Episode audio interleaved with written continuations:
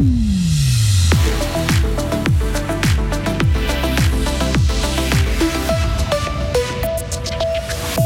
Éolienne des communes fribourgeoises déboutées, mais le Conseil d'État qui devra se positionner sur le dossier. Renoncer à l'alcool durant un mois, ça vous tente. Des associations encouragent à rejoindre le mouvement.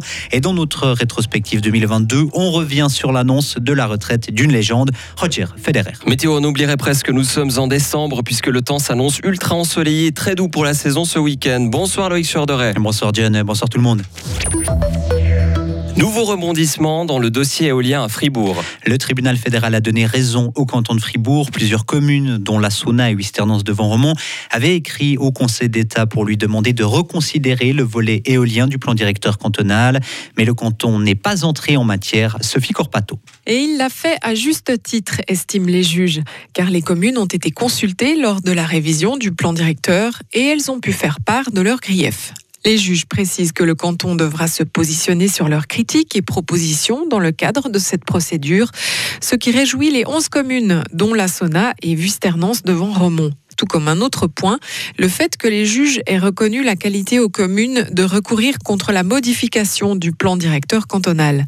Écoutez Antoinette Devec, vice-présidente de l'association Paysage Libre Suisse. Le Conseil d'État sait que s'il ne donne pas une réponse avec laquelle les communes seront contentes, c'est-à-dire une révision totale du volet éolien, eh bien, elles recourront au tribunal fédéral. Et ça, c'est une question, c'est un élément essentiel pour nous.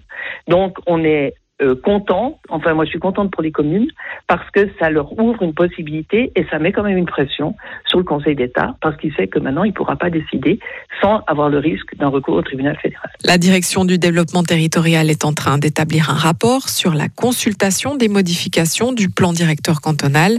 Il sera ensuite transmis au Conseil d'État, mais aucun délai ne peut être donné pour le moment. Les communes de Wisternance de Romont et de la Sauna concentrent 4 des 7 parcs éoliens préconisés par le plan directeur. Le troisième Dry January a été euh, lancé hier à Zurich. En Suisse, le coup d'envoi de ce mois de janvier sans alcool a été lancé par plusieurs associations comme la Croix-Bleue ou encore Addiction Suisse. L'idée, c'est de réfléchir à sa propre consommation d'alcool et de faire une pause pendant un mois. Les organisateurs expliquent que ce break vaut vraiment la peine. Des études montrent en effet que ça permet de se sentir mieux, de favoriser le sommeil et d'aider à perdre du poids si on le souhaite. Ils indiquent que plusieurs millions de personnes prendront part à ce Dry January en Europe. Les déclarations d'impôts de Donald Trump ont été rendues publiques. Aujourd'hui, c'est la fin d'une longue bataille judiciaire. À l'inverse de ses prédécesseurs, le républicain n'a jamais voulu fournir ses déclarations fiscales. Donald Trump a dénoncé cette décision, ajoutant que ces déclarations d'impôts ne font que montrer une fois de plus sa réussite. Un attentat a fait 12 morts en Syrie. L'attaque a été attribuée au groupe État islamique. Les terroristes ont fait exploser des bus qui transportaient 12 employés d'un champ pétrolier contrôlé par le gouvernement syrien. L'année 2022 aura été catastrophique pour les bourses. Oui, au niveau mondial, elles ont perdu près de 20% depuis le 1er janvier. C'est la pire performance depuis 2008. Certains secteurs ont toutefois connu des gains impressionnants cette année. L'énergie, le pétrole, les matières premières ou encore le dollar. La première ligue va rendre hommage à Pelé. Les joueurs et les arbitres de la division anglaise porteront un brassard noir et une minute d'applaudissement sera observée avant le coup d'envoi de la 18e journée. En Italie également, la Serie A rendra hommage au roi Pelé avec une minute de silence dans les stades lors de la reprise du championnat. La légende du football est décédée hier à l'âge de 82 ans.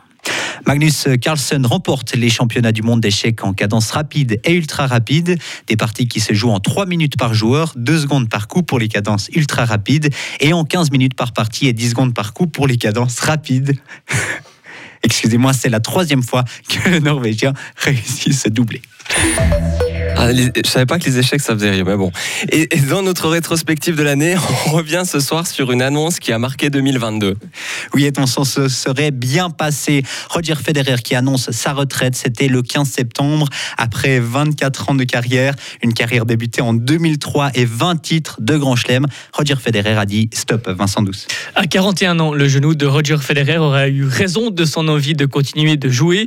Le Balois aura encore joué une dernière fois aux côtés de Rafael Nadal à la Lever Cup. Un match avec Nadal, ce joueur contre qui il aura livré tant de matchs mémorables, tout un symbole. À la Lever Cup, les deux hommes ont perdu, mais on se souvient surtout d'une photo qui restera sans doute comme une image très forte de cette année. On y voit les deux joueurs assis, main dans la main, en pleurs. Cette retraite a touché les Fribourgeois en septembre dernier, après l'annonce de cette retraite de Roger. On a tendu le micro au centre de tennis d'Agi à Grange-Paco. À Wimbledon, il y a 2-3 ans, là, pour moi, c'était peut-être le. S'il gagnait ce point, il avait eu deux balles de match. S'il gagnait ce point, il aurait pu peut-être terminer sa carrière là-dessus. Et c'est vrai que c'est un. Moi, je suis un petit peu déçu que ça s'arrête comme ça, mais euh, voilà, c'est la vie, quoi. Je regarde tout le temps les matchs, bah, la télé avec mon père surtout. On aimait bien euh, ouais, le regarder, euh, on trouvait très sympa tout le temps. Puis on le trouvait assez fort. Maintenant, c'est assez dommage qu'il arrête parce qu'on l'aimait bien. Et puis, bah voilà. Ah ben, c'est un petit sale gamin. Il s'est très vite euh, mis sur orbite. Il est devenu très sympa. Il parle beaucoup de langues. Il est très ouvert. Il va vers les gens. Il communique très très bien et il joue très bien au tennis. Donc je crois que c'était ses forces qu'on va vraiment euh, regretter plus les avoir. C'est un bon joueur sur tous les niveaux. Il savait perdre aussi, reconnaître ses défaites. Je crois pas qu'il savait perdre. Personne n'aime perdre, mais il le montrait pas quand il a perdu. Mais je pense à l'intérieur, il devait pas être content. Il a beaucoup apporté à nos sports. Beaucoup. Donc euh, franchement. euh, Franchement, chapeau pour sa carrière et puis bon vent à lui, comme on dit. Et après l'annonce de sa retraite, les hommages se sont succédés. Dans notre rédaction, notre collègue Mehdi Piquant est un grand fan de Roger. Il était revenu sur le parcours de ce géant du tennis le lendemain de son annonce. A lot of people came from Basel and home, and it's so nice, you know, to share this moment. And thanks to everybody. Oh, it's great. Congratulations, Roger. Le 6 juillet 2003 restera à jamais gravé dans les mémoires. À 21 ans, Roger Federer remporte son premier tournoi du Grand Chelem à Wimbledon. Victoire en 3-7 face à l'Australien Marc Philippoussis. C'est le début d'une très longue floraison. Il gagnera 8 fois le tournoi londonien, un record et 20 titres du Grand Chelem au total. Son dernier succès dans un tournoi majeur remonte à janvier 2018 à Melbourne à l'Open d'Australie. Ça va se terminer sur un challenge. Mais cette balle est bonne, cette balle est bonne. Ça touche Roger Federer remporte son 20e titre du Grand Chelem. Quel moment de bonheur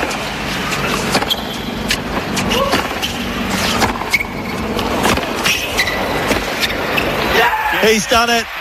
And look what it means to Roger Federer. Autre date inoubliable, le 2 février 2004, il devient numéro 1 mondial. Il le restera 310 semaines, dont 237 consécutives, pratiquement 6 ans dans la peau du meilleur joueur du monde. 2009 reste aussi une date inoubliable. Après trois échecs de suite face à Rafael Nadal en finale, Roger Federer gagne enfin pour la première et la dernière fois Roland Garros. Ça peut être ma, la- ma, ma victoire la plus grande, ou certainement qui m'enlève la plus de pression. Je pense maintenant de, jusqu'à la reste de ma carrière, je peux vraiment jouer tranquillement et jamais entendre que je vais jamais gagner Roland Garros. Dans la carrière de Roger Federer, il y a aussi ces moments inoubliables en équipe, la médaille d'or en double à Pékin avec Stan Wawrinka ou encore la victoire en Coupe Davis face à la France en 2014. Ça va se terminer dans quelques secondes. Un exploit sportif historique pour la Suisse. Allez les gars.